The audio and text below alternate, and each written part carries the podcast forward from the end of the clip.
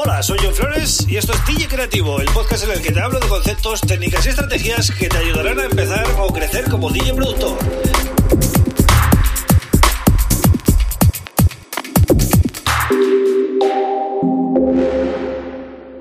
Bienvenido, bienvenida a DJ Creativo, una semana más. Aquí comienza el episodio 204 y hoy voy a hablar de un tema eh, muy interesante si estás empezando a producir, ¿vale? También si, si, ya llevas algo de tiempo pero todavía no lo tienes claro.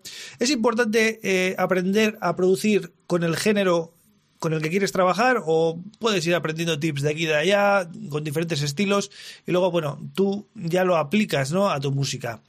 Pues de eso voy a hablar, eh, intentar orientarte un poco en, ese sentido, ¿no? Pero antes, como siempre, pues te recomiendo que visites mi página johnflores.pro, ¿vale? Ahí vas a encontrar eh, templates de diferentes estilos dentro de la electrónica, ya sabéis que yo estoy enfocado en la electrónica y, bueno, vais a encontrar templates de house, de tech house, de progressive house, de melody house, como lo queráis llamar, y de techno, ¿vale? Ahí tenéis um, varias plantillas y también, pues como siempre, tenéis samples gratis en la web y todos los vídeos que he subido de Ableton Live hasta la fecha a YouTube y también este podcast. Si lo quieres escuchar allí, pues también está, ¿vale?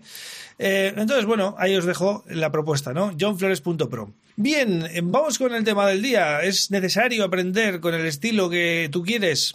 Pues es bastante recomendable, pero ya no solo por el tema de las técnicas, sino porque em, necesitas motivación, ¿vale? Para aprender, no, es lo mismo eh, aprender con algo que no te motiva, es decir, yo por ejemplo, si veo un video tutorial de hip hop, con todo respeto al hip hop, ¿no?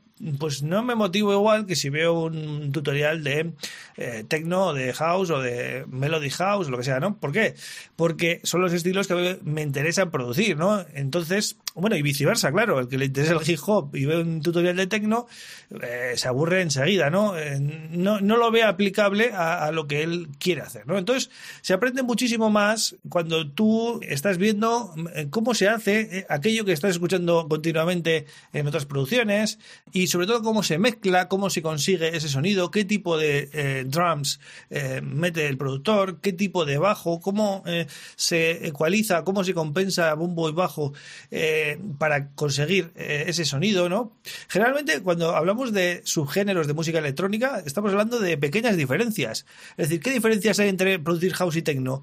Pues porque básicamente las, los drums son, son parecidos, ¿no? Por ejemplo, las míticas cajas de ritmo, ¿no? De Roland 808 909, con esas cajas de ritmo, pues se puede producir house y techno, o se puede producir cualquier estilo que sea un poco electrónico, ¿no? Entonces, ¿qué es lo que diferencia? Si al final estamos usando los mismos samples, eh, ¿qué es lo que diferencia un estilo de otro? Pues pequeños matices a la hora de componer. Y como dominar hoy en día un estilo, con toda la cantidad de subgéneros que hay y cada día surgen más, pues requiere muchas horas, mucha práctica, mucha dedicación, mucho análisis por tu parte para aprender a hacer aquello que quieres, pues es muy recomendable que te centres al principio en, eh, en aprender a producir solo con tu género y luego ya podrás aprender otras técnicas, etcétera. Y esto es muy importante también si vais a mandar demos a sellos, ¿vale? Si vais a eh, entrar en ese circuito, eh, vais a tener un montón de posibilidades, un montón de sellos similares. Eh, los sellos siempre insisten, si os fijáis, en que escuchéis su música antes de mandar demos para que les mandéis exactamente el estilo que ellos están sacando o, o algo parecido, similar, ¿no?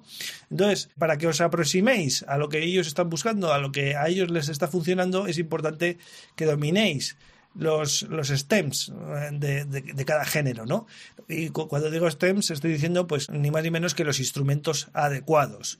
También es importante que tengáis un nivel avanzado a la hora de usar el, el ¿no? En este caso Ableton Live, eh, que es el que yo uso y el que, bueno, el que más, eh, del que más os hablo aquí, es importante que dominéis ¿no? todas las cosas que se puede hacer con el programa y por tanto pues tendréis que estar siempre actualizándoos cuando salga la versión 11 en breve pues a ver qué cosas nuevas se pueden hacer y este tipo de cosas ¿no? así que nada más espero que os haya gustado el episodio y me podéis dejar un mensajito en el formulario de contacto de la web ¿vale? preguntéis lo que queráis y la semana que viene vuelvo con otro tema súper interesante un abrazo